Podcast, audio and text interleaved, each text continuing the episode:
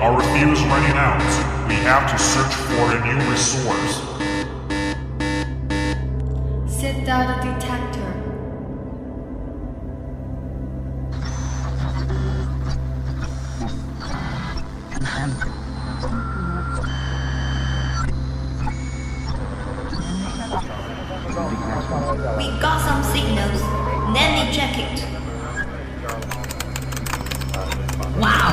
English planet, full of resources of English. We can get what we want there, especially the fuel and the nuclear energy to the airship. Moreover, we can also get all kinds of English information. That's great. Look, destination. English planet. Yes, sir. The final checking began to count down. 10, 9, 8, 7, 6, 5, 4, 3, 2, 1, start.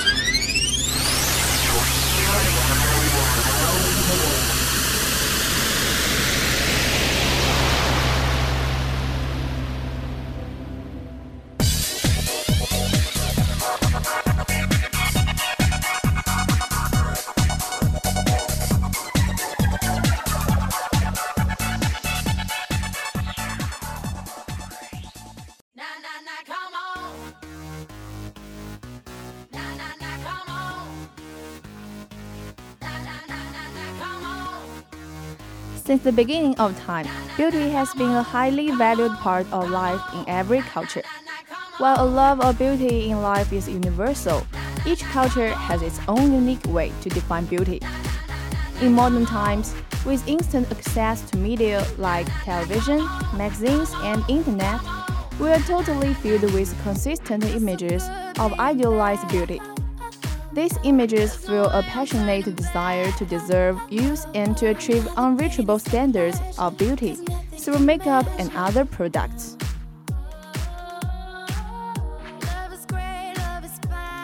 女人对美的追求大概是骨子里就有的天性吧。最近突然想研究一下化妆品进化史，之后发现真是各种辣眼睛，所以我决定啊，不能我一个人眼瞎。据说呢，阿拉伯妇女用方框铅来画眼线，美的代价就是过敏、失眠、心理障碍。罗马人用尿液来漱口，美白牙齿、清新口气，并且只用葡萄牙进口的尿液，因为他们觉得那边的更有效。为了让眼睛看起来更加明亮，用含有致命毒素的颠茄来让瞳孔扩张，可以让眼睛又大又水灵，但是直接导致了视力受损、畏光。十八世纪的高技艺是靠猪油来保持的，猪油可以弄出很多造型，但也会带来很多虱子。甚至有的人在睡觉的时候要在头边放几个笼子，以防老鼠在头发里做窝。在古代啊，法国贵妇会定期使用微量砒霜，让肌肤透白无瑕，但是头发会变白，皮肤变干，还会导致腹痛、便秘。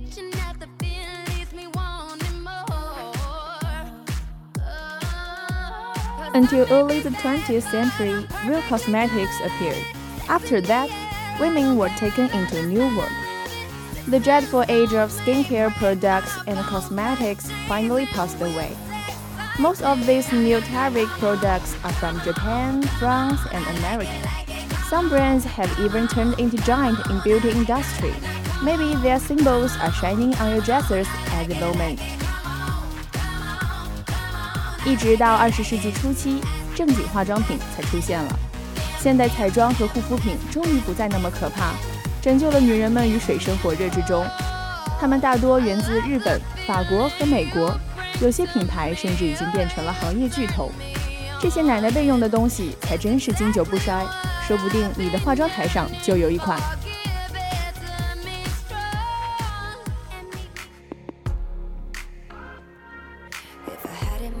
一八八四年，世界第一款口红娇兰 Guerlain。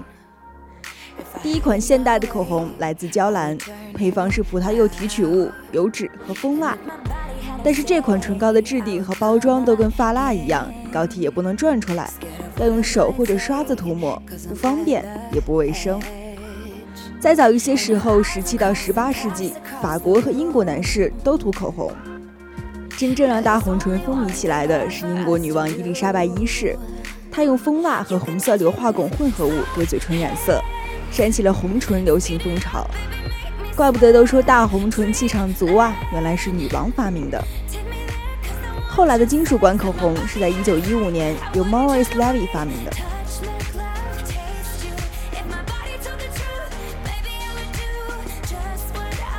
The first modern lipstick came from Guerlain, which was made by grapefruit extract, oil, and beeswax. However, the texture of lipstick and packaging are the same as the wax, which means it needs people to use hand or brush. It was not convenient and health. In the 17th to the 18th centuries, French and British men used lipstick. But who made big red lips become famous was the Queen of England, Elizabeth I. She used beeswax and red mercuric sulfide mixture to dye the lips. Finding the popular of lipstick, no wonder people say red lips domineering because the queen invented it. 一九三六世界第一款防晒，巴黎欧莱雅 Amber Soleil。世界第一款防晒竟然不是防止晒黑， 而是可以五倍的速度迅速晒黑，保护皮肤不受阳光侵害。因为在当时的欧洲啊，能晒成古铜色皮肤是有钱有闲的贵族象征。现在还有售卖哦，想美黑的宝贝不妨试一试。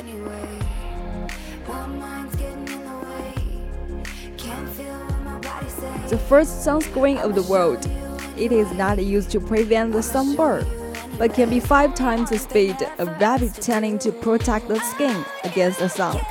Because at that time in Europe, Tan brown skin, the symbol of rich and freestyle. They're even on sale now.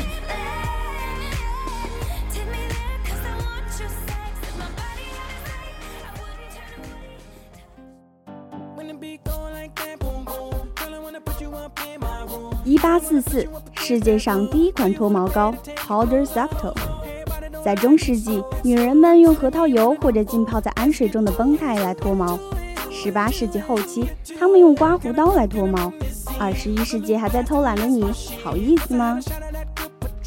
再后来，第一款脱毛膏 Powder Soft 问世，但可能接受度不高。不久之后，一八八零年，第一个现代男士剃须刀出现，而专门销售给女性的剃毛刀，在此三十年后才有的。对于怕痛新人来说，这真是伟大的发明。毕竟早期的砂纸脱毛什么的，肯定是下不了手啊。In the Middle Ages, the woman used the walnut oil or soaked an ammonia in the bandages for hair removal. The late 18th century, they used a razor for hair removal. Later, the first depilatory paste the powder settle came out, but that may not be popular. Shortly after, in 1880, the first modern men's razor appeared, and the shaving knife that was specialized sold to women appeared 30 years later It's really a great invention to someone feel that pain. Cause if we still use the abrasive paper for hair removal, we can't even imagine that sense. 一九一七，世界第一款睫毛膏——美宝莲睫毛膏。一看到美宝莲啊，我就忍不住来一句：美来自美宝莲，美来自纽约。 一九一三年，美国化学家威廉姆斯为了帮助妹妹美宝赢得她男友的心，用混合了凡士林胶和碳粉调制成一种能够使睫毛变得黑密动人的膏体。这才是真正能够被称作膏的东西吧？看样子也不能防水。至于这个膏的用法，还有一个很好看的海报说明如何在一分钟内让你的眼睛垫起来。现在看起来蛮好笑的，不过在当时可是一个伟大的创造啊！梅布林公司于一九一五年成立，名字就是由他妹妹的名字以及凡士林的后半部分组成的哟。哎，我也好想有一个这样的哥哥。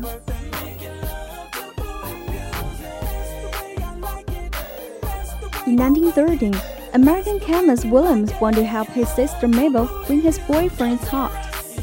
Eyelash can become beautiful when using a mixture of Vaseline plastic powder out of the paste. As for the usage of the cream, there is a nice poster said, How to make your eyes in one minute power up. It may make you laugh now, but at that time, it's a great innovation. Maybelline Company was founded in the 1950s. The name is created from his sister's name Mabel and the Vaseline of the latter part of the name. What if I had that brother?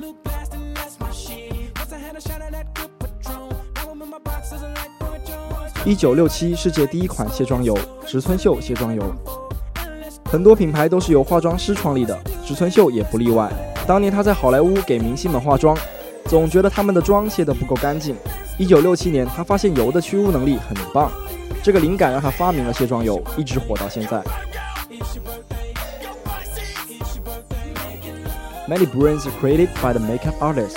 Sure, Mer is not an exception. When he did the makeup for stars in Hollywood, he always felt that their makeup unloading was not clean enough. In 1967, he found the ability of oil decontamination as great. The inspiration made him create the cleansing oil, which has been popular until now. 一九一一世界第一款润肤霜，大名鼎鼎的小蓝罐妮维雅长效润肤霜，它可是世界上第一个把医用油包水乳化剂添加进护肤品中的哦。 乳化剂 Eucerin 能够将油和水凝固在稳定的霜体中，最初是用作医疗用途的。妮维雅这款经典润肤霜现在仍然非常受欢迎，大概是因为成分和拉妹儿的精华乳霜十分接近。对于追求成分的人来说，这是一大快事。可以以最低的价格用到最相似的成分。The famous Smart Blue Tank Nivea Long Lasting Moisturizer. It is the world's first medical water in oil emulsifier that added into the skincare products. Emulsifier Eucerin is able to coagulate oil and water into a stable cream. It was originally used for medical purposes.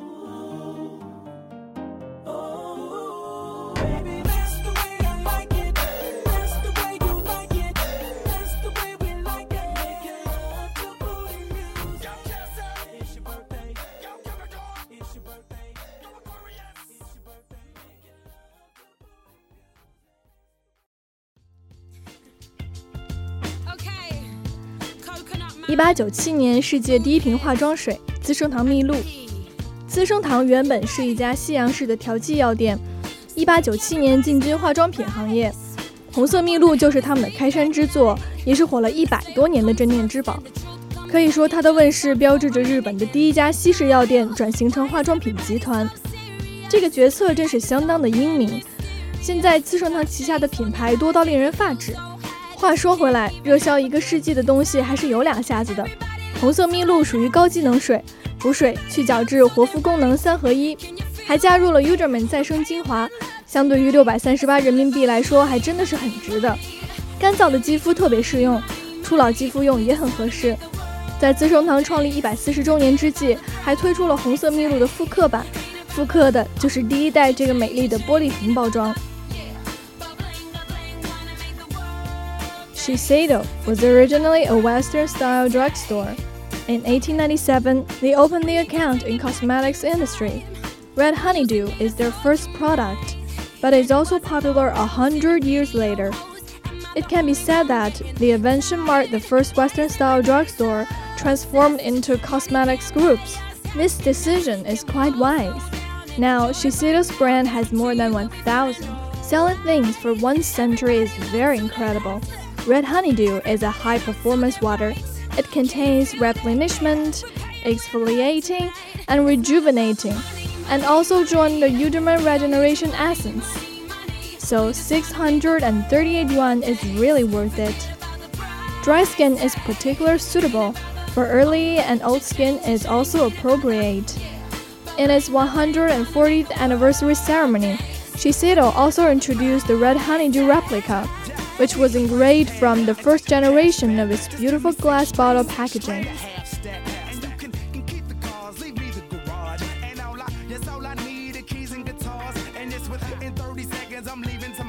一九一二年，世界第一款粉妆腮红妙巴黎。在古代，胭脂并不是我们所说的腮红，并且只有在大喜的日子才会在脸上抹胭脂表示喜庆。古代的面脂和口脂统称胭脂。说的通俗一点，就是小学表演的时候，老师用口红给你抹嘴巴、脸蛋、内心的感受。其实历史上膏状腮红是先于粉状出现的哦，一直到一九一二年，妙巴黎才推出了世界上第一款用烘焙手法制作的粉状腮红。制作过程如同烘焙饼干般，将脂粉混合了水、精油及其他原料，放置于半球状的模具里烘烤，经高温烘烤成型。烘焙型彩妆在现今依然流行，很多品牌都有，如 MAC、Milani、NYX、Chanel 等。但最经典的当然还是活了一百多年的妙巴黎烘焙腮红了。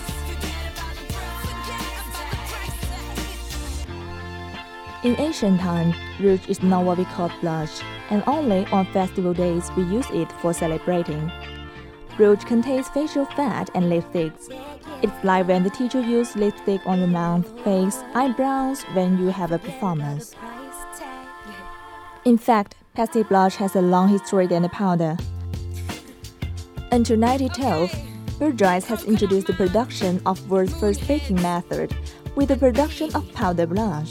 The production process is like baking biscuits. It is a mixture of water, essential oils, and other raw materials. Bathing skin time is still popular today.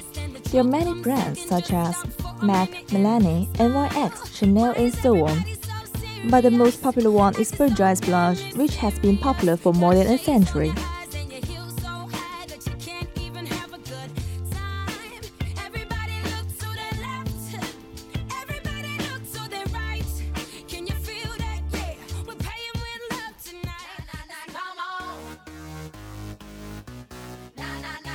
一九一四年，世界第一款粉底，Max Factor。提到粉底，大概手边最多的要数香奈儿、阿玛尼、RMK 等等，但第一款粉底是 Max Factor 出的。当时的好莱坞演员彩妆都是用厚重油彩画的，听着就很吓人。他就设计出了世界上第一款用于荧幕上的清爽彩妆。一九三五年，又推出了不断改良的 Pancake。不过现代粉底的雏形就是油彩哦。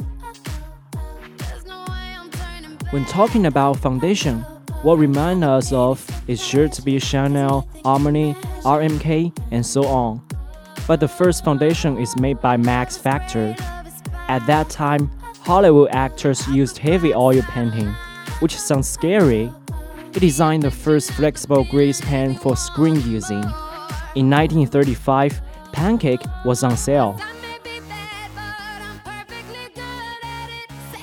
一九二零年，世界第一款吸油面纸 Ugia。吸油纸在那时被称作橙纸，深受当时上层社会妇女和儒雅人士的喜爱。去到京都，很容易看到这家老铺，可以说是京都气质的缩影。招牌的一级头像源于明治时期，地处知花园路一带，受到歌舞伎及艺能演员的追捧，非常古朴有味道。当年的第一款吸油面纸不仅吸油效果好，并且很柔软，而且大小可以蒙住整张脸，吸油就像在敷面膜一样。Oil absorbing paper, which is popular in upper class women and refined people at that time. It is easy to see this old shop. Science of the geisha portraits was originated from Meiji period, which located in Garden Row area. It is graceful to use the first oil absorbing tissue paper is not only good in oil absorbing, but also very soft, and its size can cover the whole face like oil depositing mask. 一九五八年，世界上第一款泡沫面膜 Paula Venetian Pack。首先想给 Paula 洗个白，当时一阵风吹起 Paula，接着又来了一阵风。 说 Pola 是个名不见经传的传销公司，没有什么钱，就是靠网红吹捧起来的。但是呢，Pola 从1929年就创立了。如果说这是个传销公司，那么这个传销公司也是挺牛逼的。现在 Pola 在美白玩界妥妥的做着老大。要知道，日本第一款美白产品也是他们家的，第一个将透明质酸加入护肤品的也是 Pola。其实很多日系品牌的科技都源自 Pola。First of all, I want to clarify the rumors for Pola. When the Pola became popular, some rumors say Pola is just an MLM company, which is famous by the fake. If that is true, this company is so fantastic. Pola now has the most popular whitening pills. Japan's first whitening products is from their company. The first one that adds hyaluronic acid to skincare products is also Pola. In fact, many Japanese brands' technology are derived from Pola. The bubble mask extending to the now black BA mask, red BA and white BA bubble mask. If you feel the budget is insufficient, you can try to use Orbis bubble mask which is also made by Pola.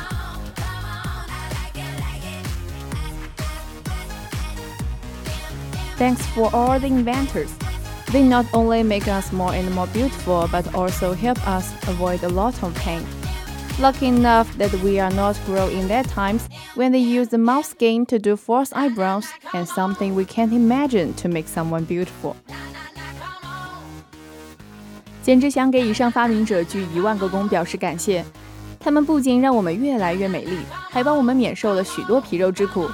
很庆幸我们没有长在老鼠皮做假眉毛、 鳄鱼屎砒霜美白、水银祛斑、雷去皱、氯化物染发、用尿护发漱口的时代。